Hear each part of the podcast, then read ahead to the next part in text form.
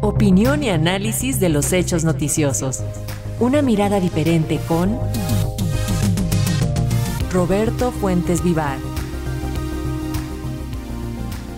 Y para explicarnos cuáles son las repercusiones de una tasa de interés del 11%, ya tenemos en la plataforma digital y saludamos con muchísimo gusto a Roberto Fuentes Vivar. Te escuchamos y te vemos, Roberto, bienvenido. Eh, muy buenas tardes, Lénica. Buenas tardes al auditorio de Radio Educación.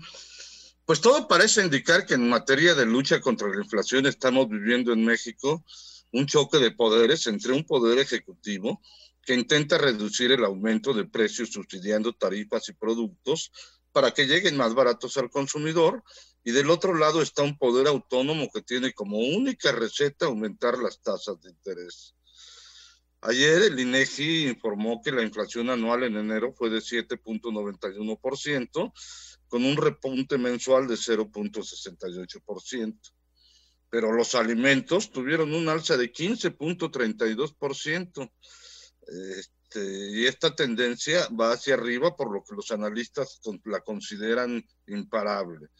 Ante esto, pues el Banco de México volvió a aumentar por decisión, ahora sí por decisión unánime, en medio punto porcentual su tasa de referencia para llevarla a 11%, es la más alta desde 2008, cuando precisamente se comenzó a adoptar esa política. Y la decisión de ayer puede considerarse ultraortodoxa, pues fue mayor de la que esperaban la mayoría de los analistas. Es decir, que este organismo autónomo que tiene como una de sus prioridades la lucha antiinflacionaria, pues parece ser que su única medida para intentar bajar los precios es, es aumentar las tasas. Con esta ya suman 14 alzas consecutivas. Y aquí valdría la pena contextualizar a nivel global el problema inflacionario y sus repercusiones sobre el crecimiento. Hace apenas unos días el Banco Mundial y el Fondo Monetario Internacional anticipaban una posible recesión en muchos países o, o desaceleración en algunos otros entre otras causas por la inflación, desde luego, y por la política generalizada de aumentar las tasas por parte de los bancos centrales, lo cual inhibe el crecimiento. Incluso, como lo escuchábamos hoy, el presidente hacía un llamado a Banjico para que piense también en el crecimiento. La inflación sí es el principal obstáculo económico que enfrenta el país en estos momentos y también el que enfrentamos los mexicanos que se resiente directamente en el bolsillo de las familias. Y el gran problema es que en nuestro país los precios de los alimentos siguen al alza, como en la mayor parte del mundo. Internacionalmente también los precios de los energéticos están afectando la inflación. Pues para frenarle el gobierno mexicano ha implementado básicamente tres programas. Uno, subsidiar las gasolinas y tarifas públicas. Segundo, aumentar los estímulos para la importación de alimentos y artículos de primera necesidad que pueden adquirirse más baratos en el exterior. Y tres, concretar, con, concertar más bien con los empresarios que no aumenten precios de la canasta básica.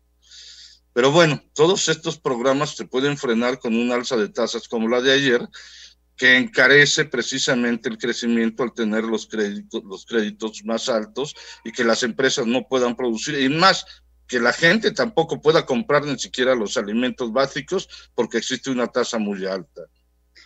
Pero en fin, para estos programas que mencioné, el gobierno erogó o dejó de recibir impuestos por más de medio billón de pesos en subsidios a la gasolina y alimentos el año pasado.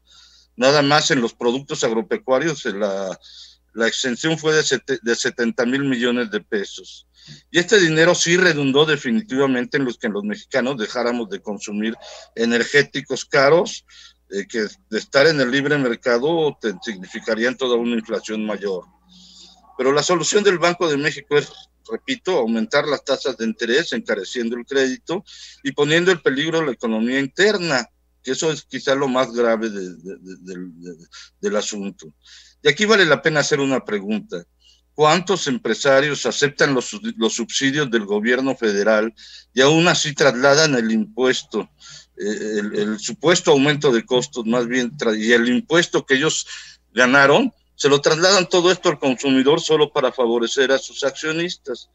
Hay un fenómeno muy concreto al respecto. El año pasado las ventas de los grandes establecimientos comerciales que distribuyen alimentos básicos aumentaron en dos dígitos, pero en valor, este aumento de dos dígitos, mientras que en volumen retrocedieron. Es decir, que vendieron menos, pero más caro, perjudicando los bolsillos de los ciudadanos, pero aumentando los beneficios para sus accionistas. En síntesis, esto es un, son los gajes de la avaricia incontrolable, eh, porque no tiene llenadera, como dice el presidente. Otro fenómeno que, por ejemplo, eh, es que, por ejemplo, los precios que subieron más en enero son los del plátano, huevo y limón. Se trata de alimentos que se producen en México, pero en los que el intermediarismo hace que el, precio aumente hasta en 690%, según estudios que ha realizado el Grupo Consultor de Mercados Agropecuarios. Esto es quizá lo que no han entendido en el gobierno federal y mucho menos en el Banco de México. Esta institución, por cierto, una vez cuando lo gobernaba Agustín Cartens, propuso dejar la lucha antiinflacionaria a Walmart, es decir, dejar la iglesia en manos de Lutero como parece ser que lo sigue haciendo al subir las tasas de interés. Dice el, eh, dice el filósofo del metro, los bolsillos se vacían siempre de adentro hacia afuera. Difícil la situación. Roberto, te mando un abrazo. Muchísimas gracias. Buenas tardes. Buenas tardes, Lénica. Buenas, buenas tardes al auditorio. Gracias.